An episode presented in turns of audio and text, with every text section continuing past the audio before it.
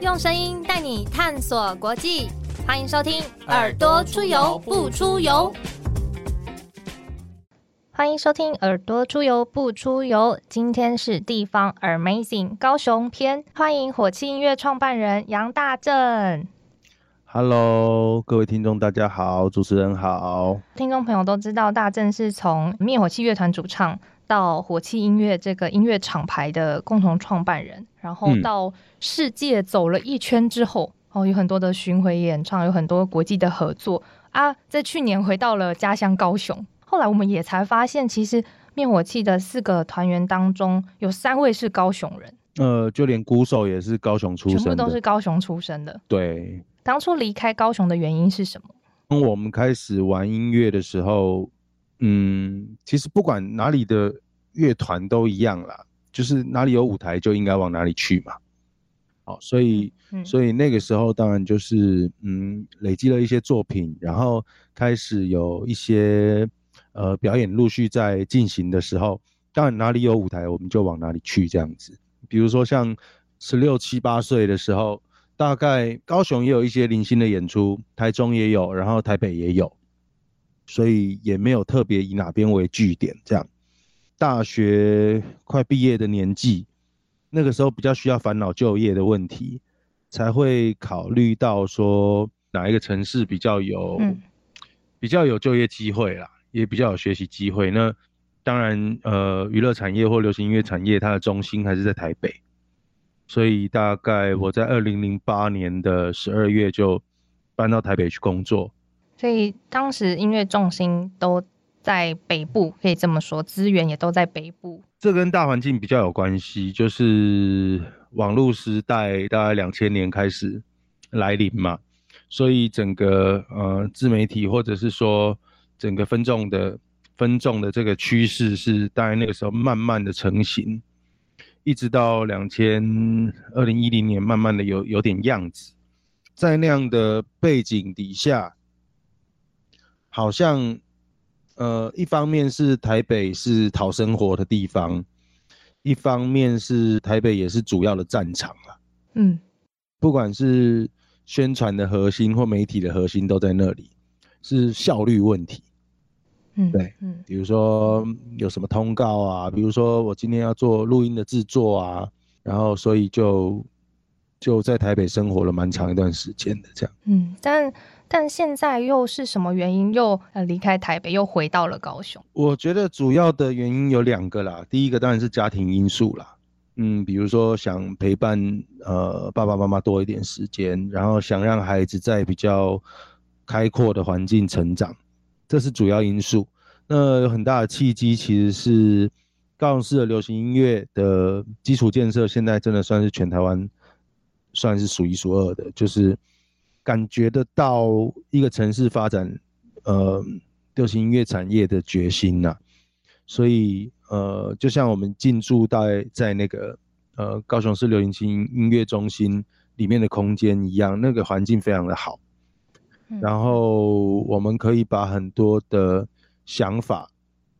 还有很多的愿景在那边试图去实现，所以我觉得这样子的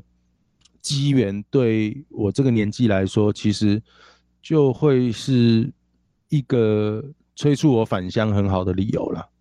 等于是高雄市政府在不管是音乐产业的基础建设，或者是相关空间媒合的配套措施上，其实是做的蛮好的嘛。对，就其实我我自己觉得啦，这个这整个脉络来说，当时还是花妈当市长的时候，哦，那花妈当时的那个整个文化政策的团队，还包含当时的文化局长啊，现在的副市长史哲，呃，他们当时就很有远见，要在呃高雄的这个湾区建立一整个呃流行音乐中心嘛，包含金鱼提案，包含表演厅，呃海丰广场，还有那两栋高低音塔的办公大楼。好，那这个是花了很多时间，刚好在二零二零年、二一年左右，呃，它落成，而且即将启用。那当然，我觉得有前面呃花妈市府的这样的远见去争取到这样的建设，到现在奇迈市长他一样是很支持这些艺文产业。所以我觉得在这样的条件底下，嗯，我看得到的都是政府部门对于流行音乐产业很友善的一个面向，这样子。嗯嗯嗯，这个是从呃这种音乐产业人的角度出发去看。那可是如果是作为一个高雄人呢，就是怎么看待高雄的呃这几年的转变？嗯，作为一个高雄人，如果说看高雄的转变，其实我觉得比较明显的还是在建设上了。嗯，也是基础建设这这方面吗？坦白说，我觉得高雄的优势是硬体很棒，硬体真的很棒。但是由于这个城市它以往是工业的定位，它工业城市定位，一直到两千年前后才要转型成宜居城市，包含所有的绿化、呃环境的改善，都是在那之后再开才开始的。嗯，所以很多的传统产业跟在跟随着这个。呃，网络时代的改变，它其实有很多的生活习惯上很大很大的改变，再加上建设过程当中很多很多的不便利带来了商圈的移转，所以其实我也还在观察，嗯，这个城市像我可能在在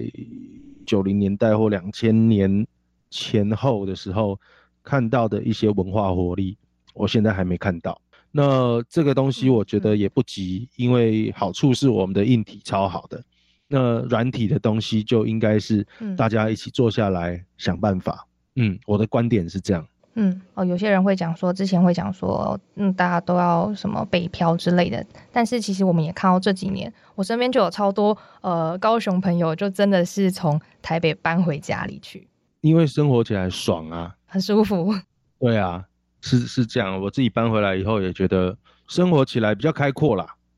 什么东西都很大，什么东西都很宽，都很大。嗯，但是回到我刚讲的，我觉得硬体很强这件事情，就是我我现在跟我太太的办公室，那公司其实都在湾区那一带嘛，我自己在高流里面，那他在博二大大义仓库，其实我们每天上班都是看得到海的。那对于那样的城市建设，我们。即便我已经在那边上班了，维持了几个月的时间，我每天到公司的时候，还是会很赞叹那个湾区办公室外面的这个景色超级漂亮。对对对，就是可以在这样的生这样的城市生活，是一种很幸福的事情啊。嗯嗯嗯，我的感想只有这样子。嗯嗯，那你说其他的便利，当然呃，捷运也蛮方便的，而且也有新的局限要盖嘛。嗯。轻轨不止方便，它很漂亮。它除了是交通便利上的一个建设之外，它同时也是很强的观光建设。嗯，那这样子对于搬回高雄这件事情，在乐团啊或者是火器音乐的经营上，有没有带来一些不一样，或是本来没想到的影响？我觉得其实都是加分啦，因为呃，火器音乐从创立到现在也。也整整七个年头了，那我非常幸运，有很强的一群工作伙伴，他们越来越熟悉自己的岗位，甚至可以呃创造出很多很多呃新的业务内容，然后把工作做得很好，所以我变成不用定定在台北，嗯，去像可能像刚开始一样，什么事情都必须去参与去做，那。在高雄的这个面向就可以补足，呃，我很想做的一个区块，就是基础音乐教育跟基础服务，然后推广，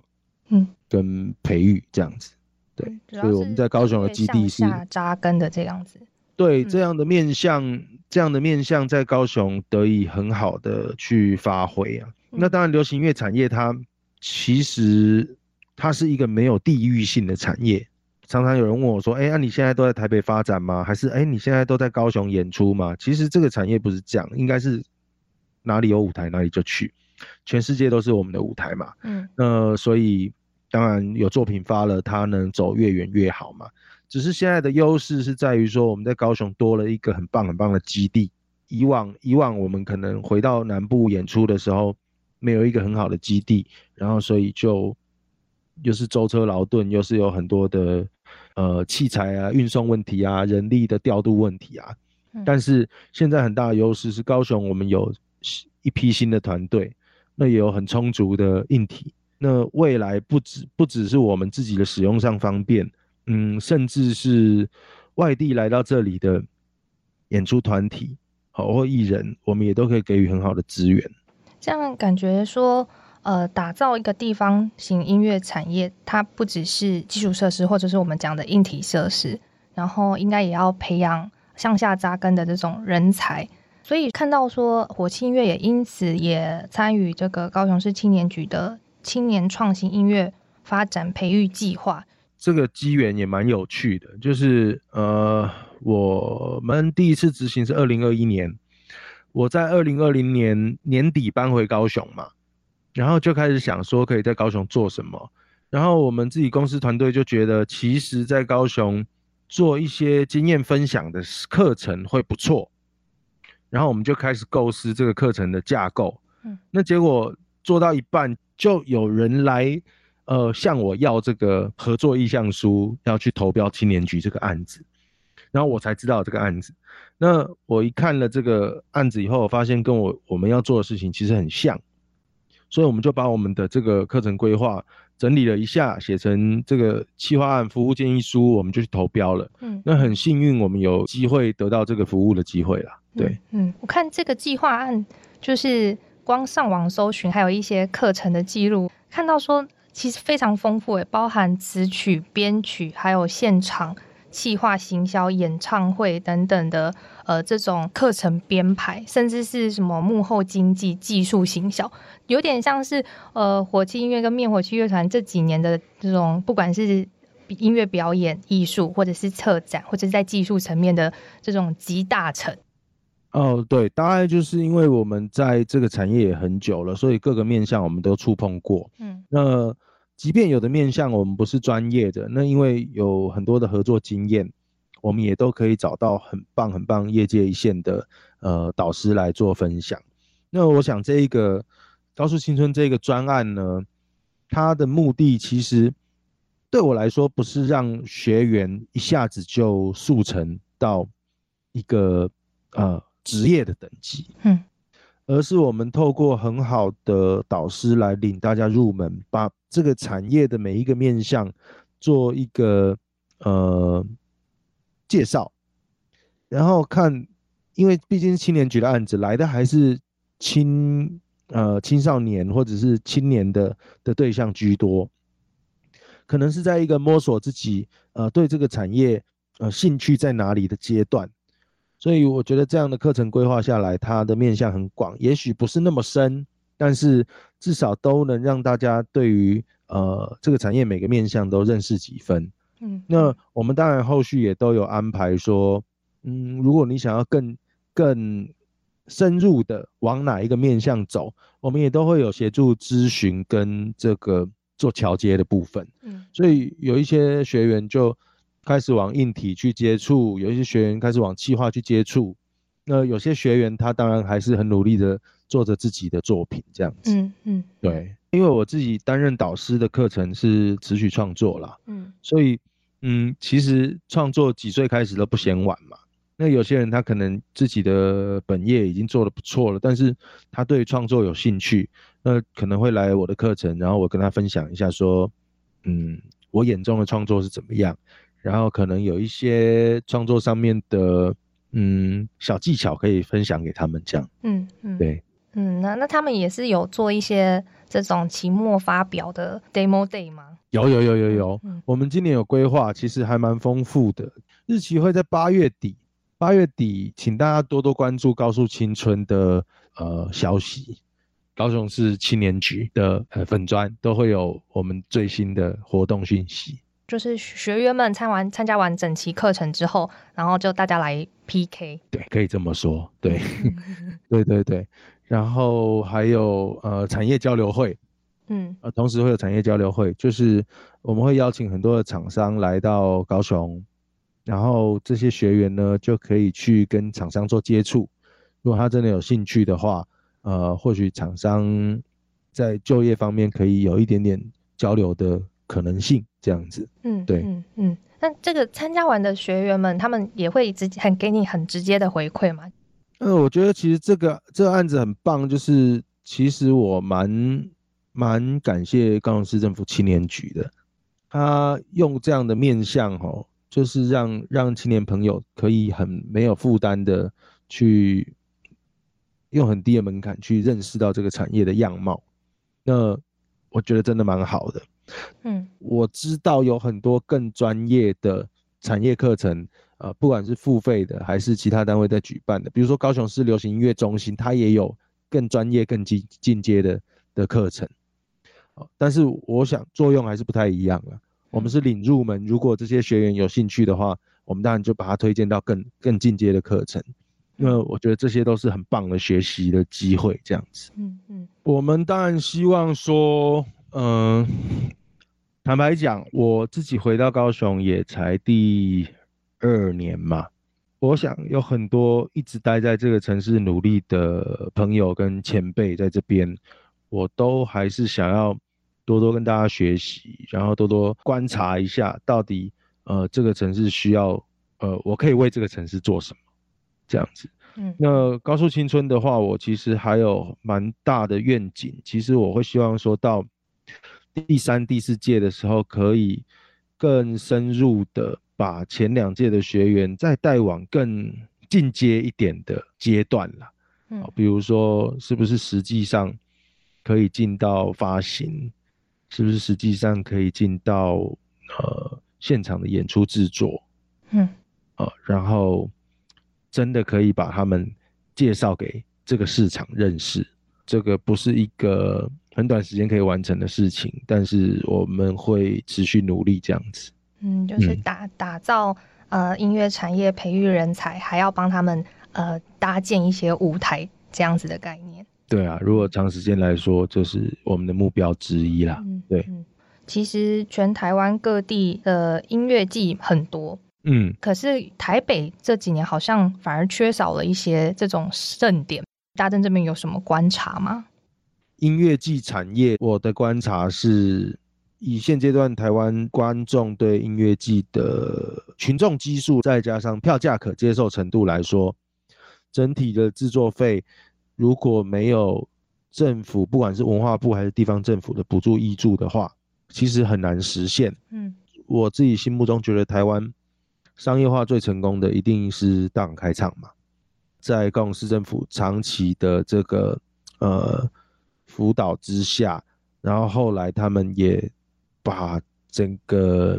音乐季的品牌经营的非常非常成功，嗯，然后票房也很有亮眼的表现，所以他们就就可以是一个很稳定，在做每一年在做更进步的制作的一个音乐季品牌。那我觉得这是一个典范，对，嗯，那我自己公司七年了，我也申请过不少补助案。也在很多文化部或者地方政府的支持下，完成很多我们想做的事情。可是我自己总还是觉得说，娱乐产业它应该是要一个可以自给自足的产产业。嗯，总有一天应该可以不靠补助，只靠市场的机制来生存下来，甚至发展的发发展的更更蓬勃。所以我自己在看待这些事情，就是当然有很多好的 idea 出来，初期可能没有办法透过市市场机制来实现的时候，政府的角色很重要。好，那政府肯帮忙，那我们提出创意的人都是很感激的。那但是我们总还是要有志气，因为你知道政府的预算就是人民的纳税钱，那人民的纳税钱，如果我们可以不拿，就代表。这些钱可以被分配到更多需要的人的身上，所以长期来说，这件事情是每个从业人员应该要努力的一件事情。我们要把作品做好，把活动做好，把娱乐产业做得精彩，让更多的群众呃愿意来支持这个产业。嗯嗯。所以其实台北有没有音乐季？呃，我我不知道是没有人想办，还是说。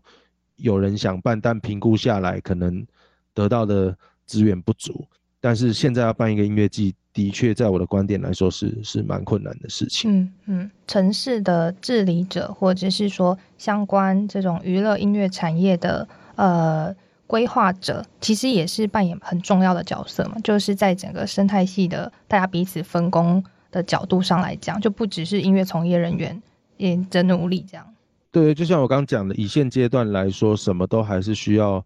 很多帮忙的时候，除非你你你厂厂牌或者是活动的主事者本身商务关系很好嘛，你可以找到很多的的 sponsor 嘛，嗯，就是可是如果不是这样的话。那政府的角色就蛮重要的，所以一个对艺术有没有热情的市长，他当然会影响到很多。比如说，嗯，我一九年把火球机移到桃园的时候，当时文灿市长就他很清楚这个产业在做什么，他也都知道我们需要什么协助。嗯嗯，好，所以除了呃桃园市政府的一些现金的的补助之外，其实我最感激的是他在。整个艺术活动办理期间的行政资源，比如说交管啊，或者是说一些啊周边啊，一些呃，比如说医护的措施啊，这些东西，我我就觉得合作起来蛮舒服的，而且呃，就觉得是被他们很好的一个对待的状态，这样子，对。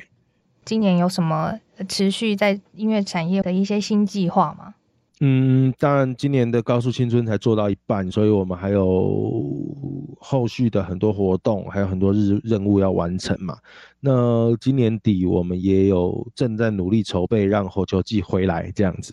对，再再次举办火球季的的的计划这样。嗯嗯。那现在还在筹备阶段，等到一些还需要克服的因素都克服了，我们就会把消息让大家知道，还在努力当中这样。嗯。大大家就先期待一下，然后对对对，持续的 follow 相关的这个火星音乐的粉丝专业。那其实我自己也很期待的是，呃呃，大大正跟乐团要一起去那个富士摇滚音乐季。嗯，对对对。那今年会有特别去那边有什么看点吗？虽然我们不节目播出的时候，可能你们已经回来了。其实。Fuji Rock 我自己已经去过三次了，嗯嗯，有一次还被就是邀请上台演演唱。对对对对对，就是嗯，其实以往去富士摇滚，我都是一个随遇而安的状况。那地方真的很好玩啦，就是处处充满惊喜，然后很多小细节的一个活动。嗯嗯，从布置啊，然后到整个舞台规划、动线啊，很多很多看点。嗯。我我我认为全部都是看点，就我自己也是带着一个考察的心情去去看他们怎么办活动，这样。嗯，就不只是听团的乐乐迷的这样的身份而已。对，然后当然有一些我喜欢的艺人，我会去看嘛。嗯，对啊，对，那就是一个充满很棒的音乐品味，然后不间断的一个很棒的音乐盛典，这样子。嗯，对。呃，因为疫情这几年。对音乐产业带来很大的一些影响跟冲击，大家都在找呃这个新的一些解方嘛。呃，其实，